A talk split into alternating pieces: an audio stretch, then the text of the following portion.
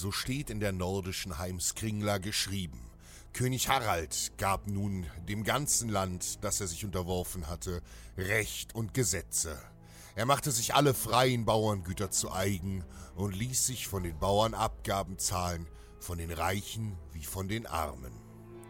Im 9. Jahrhundert hatte der tapfere Harald Schönhaar ganz Norwegen unter seinem Schwert geeint und herrschte als starker Wikingerkönig über das Land.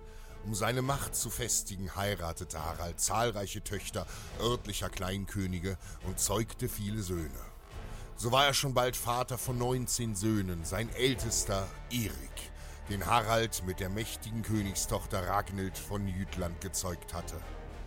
Erik wuchs zu einem unbarmherzigen Krieger heran, der seinen Körper in unzähligen Kämpfen stählte. Er war grausam und liebte es, seine Feinde zu quälen und zu zerstückeln.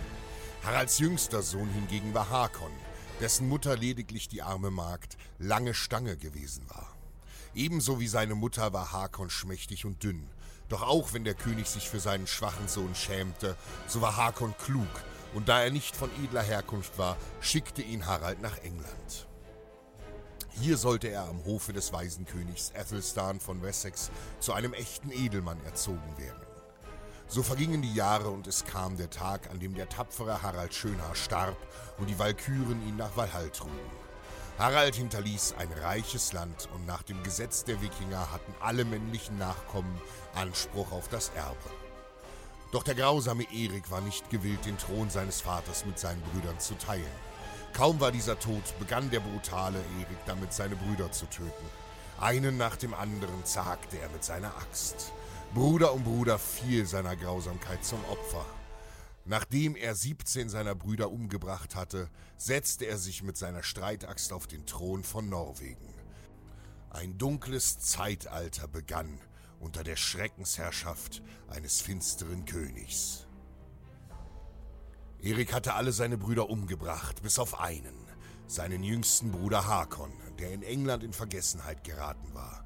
Aber Hakon war nicht mehr der schwächliche Junge von einst. Er selbst war zu einem trainierten Krieger herangewachsen.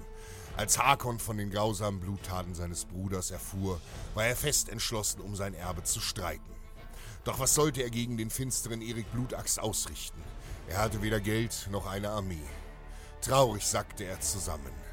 Als König Athelstan seinen Ziehsohn in seiner Verzweiflung sah, umarmte er ihn und gab ihm ein Geschenk, das er selbst vor langer Zeit von seinem Freund Harald Schönhaar erhalten hatte. Es war ein prachtvolles Schwert, wie es nur die Schmiede der Wikinger fertigen konnten. Mit der Übergabe des Schwertes gab er Hakon aber auch eine gewaltige Flotte und die besten angelsächsischen Krieger mit auf den Weg. Hol dir deinen Thron, Junge. Und so segelte Hakon mit hundert Schiffen gen Norwegen. Die Ankunft des jüngsten Sohnes hatte sich wie ein Lauffeuer über das Land ausgebreitet, und als Hakon die Küste Norwegens erreichte, schlossen sich unzählige Wikinger seinem Heer an. Sie alle wollten sich von der grausamen Herrschaft des Erich Blutachs befreien. Erik floh mit seinen Söhnen feige nach Dänemark zu seinem Onkel Harald Blauzahn. Doch Harald Blauzahn war ebenso grausam wie er selbst. Und als er von Hakon und dem Aufstand der Norweger hörte, schrie er vor Wut. Sie schmiedeten Pläne, um Hakon zu töten. Unbemerkt schickten sie die gesamte dänische Flotte nach Norwegen. Sie wurde von Gamle Eriksson, dem Sohn von Erik Blutaxt, angeführt und die Feinde wurden erst bemerkt, als sie die Küste bei Stadtlandet bereits erreicht hatten. In diesen Tagen befand sich König Hakon mit nur wenigen Männern im benachbarten Dorf Rastaklav und darauf hatten die Dänen gewartet. Mit mehr als sechsfacher Übermacht stürmten sie an Land. Hastig sammelte Hakon die örtlichen Häuptlinge mit deren Mannschaften, doch die Lage schien aussichtslos. Er ließ seine wenigen Krieger in einer langen Reihe antreten, damit sie vom Gegner nicht umfasst werden konnten. Sein Fahnenträger Egil Ulsrek ging unterdessen mit zehn Mann und zehn Truppenfahnen hinter einem Hügelkamm in Stellung. Schon bald rückten die Feinde mit ihrer gewaltigen Armee an, doch Hakons List gelang. Die Kämpfer von Gamle Eriksson glaubten, dass hinter dem Hügel frische Reservetruppen warten würden, die ihnen in der Schlacht in den Rücken fallen könnten. So formierten die Dänen ihre Truppen auf einem nahen freien Feld und genau das war Hakons Plan. Er wollte die Dänen von ihren Schiffen weglocken. Und dann war es soweit. Angesichts der Übermacht an Feinden zog Hakon sein Kettenhemd aus und stürmte brüllend mit bloßem Oberkörper vor, um seinen Leuten durch das Vorbild Mut zu machen. Mit Rufen an die alten Götter stürmten nun die Norweger tapfer in die Schlacht. Niemand zeigte Angst. Und auch Egil Ulsrek rannte mit seinen Leuten schreiend mit erhobenen Banner den Hügel hinab. Hakon und seine Männer kämpften mit aller Kraft, doch mit Bedacht. Sie konzentrierten ihre Angriffe auf die gegnerischen Truppenführer, um das feindliche Heer führerlos zu machen. Und der Plan ging auf. Viele der Anführer starben, auch Gamle Eriksson fand den Tod und schon bald brach Chaos und Panik in den Reihen der Dänen aus. Hastig rannten sie zu ihren Schiffen, aber diese waren von Hakons Männern ins Meer geschoben worden. So wurden viele Dänen auf ihrer Flucht am Strand erschlagen. Nur wenige entkamen und flohen zurück nach Dänemark. Hakon hatte trotz der Unterzahl mit Mut und Klugheit gesiegt und Norwegen befreit. Angst entsteht im Kopf, Mut ebenso.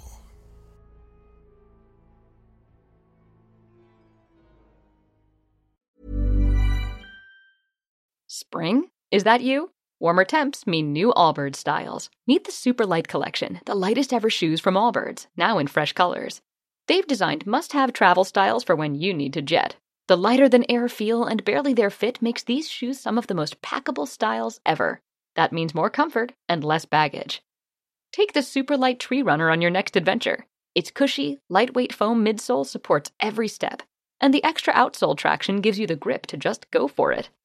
The eucalyptus fiber upper adds next level breathability to keep you going all day. Plus, the super light tree runner is comfortable and ready to go right out of the box. So, what can you do in a super light shoe?